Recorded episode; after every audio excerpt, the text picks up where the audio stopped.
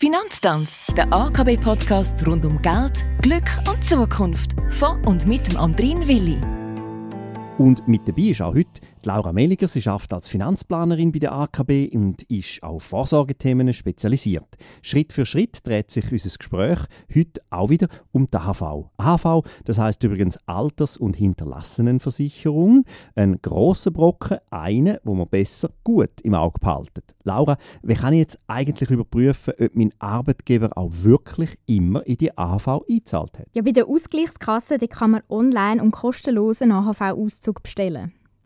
Nach ein paar Wochen bekommt man dann den per Post zugeschickt. Und ja, je nachdem kann man den besser oder weniger gut lesen. Der Auszug enthält aber auf jeden Fall eine Übersicht von allen beitragspflichtigen Jahren und dort dann auch die jeweilig gemeldeten Bruttoeinkommen. Sollte in einem Jahr kein Bruttoeinkommen vermerkt sein, wo man aber dann geschafft hat, muss das unbedingt mit der Ausgleichskasse angeschaut werden. Da kann man dem nämlich nachgehen. Und es ist sicher auch empfehlenswert, beispielsweise bei der Erstellung von einer Finanz- oder Vorsorgeplanung einen solchen Auszug mal zu bestellen. Ein Profi kann die AHV-Rente dann nämlich hochrechnen. Und wenn ich jetzt so eine Lücke finde, was hat die für Auswirkungen? Eine Lücke in der AHV die tut recht weh und führt nämlich zu einem Abschlag von 2,3 Prozent, um es genau zu nehmen, und das auf der errechneten Rente pro fehlendes Jahr.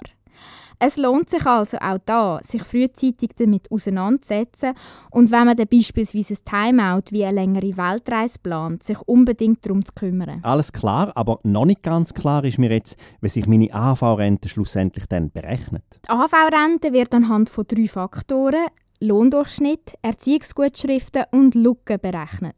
Eine volle AHV-Rente bekomme ich dann, wenn ich eine lückenlose Einzahlung seit 21 vorweisen kann und einen durchschnittlichen Lohn von rund 85.000 Franken pro Jahr erreicht haben. Personen, die noch Kinder großgezogen haben, denen werden dann die sogenannten Erziehungsgutschriften zum vorhandenen Lohn dazugerechnet. Eine volle AHV-Einzelrente im 2021 beträgt übrigens 2.390 Franken pro Monat. Bei Verheirateten beträgt die volle monatliche AHV-Ehegattenrente im 2021 3.585 Franken pro Monat. So viel zu der Heiratsstrafe.